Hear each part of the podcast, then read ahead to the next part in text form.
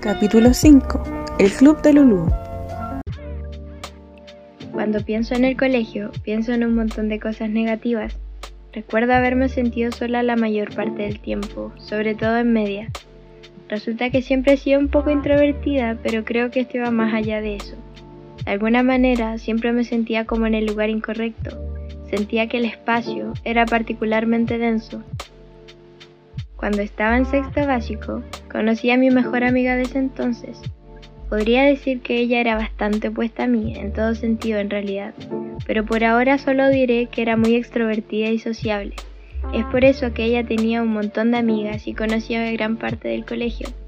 Con mi introversión, sumada a todos mis procesos internos, como que realmente no tenía mucho interés en conocer gente. Aún así, de manera inconsciente, me vi rodeada por varios grupos de personas distintas al pasar de los años. Ya cuando estaba en segundo medio, fue en estos grupos de personas donde mi incomodidad fue haciéndose más y más grande. Nunca me llevé realmente bien con ellas, en realidad siempre me sentí muy diferente, y me molestaba mucho que les fuera tan natural hacer todo tipo de comentarios ofensivos. Recuerdo que mis compañeras, incluyendo a mi amiga de ese entonces, tenían amigas externas al grupo o de otros cursos, cada vez que veían a sus amigas, volvían hablando mucha basura de ellas e incluso contaban sus cosas personales. Los comentarios machistas y misóginos iban y venían, incluso a veces racistas y clasistas en algunos casos. Con el tiempo comencé a sentirme muy insegura de mí misma. ¿Cómo podía saber yo que ellas no hablaban así de mí?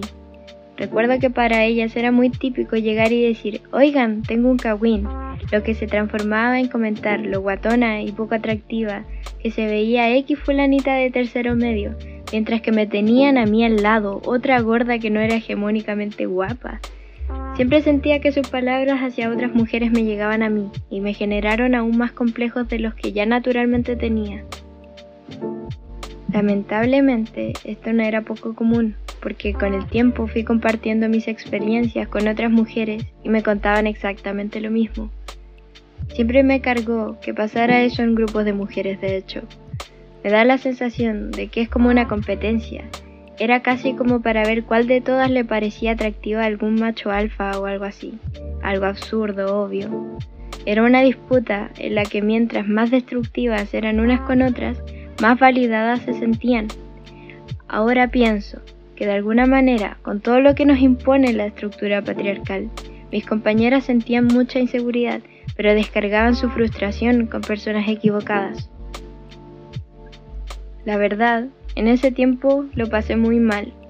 Por supuesto que no era solo por esto, sino que, como mencioné en algún punto, también por mis crisis existenciales de adolescente, y sinceramente, lo único que necesitaba en ese momento era más comprensión, compañía y por supuesto, sororidad.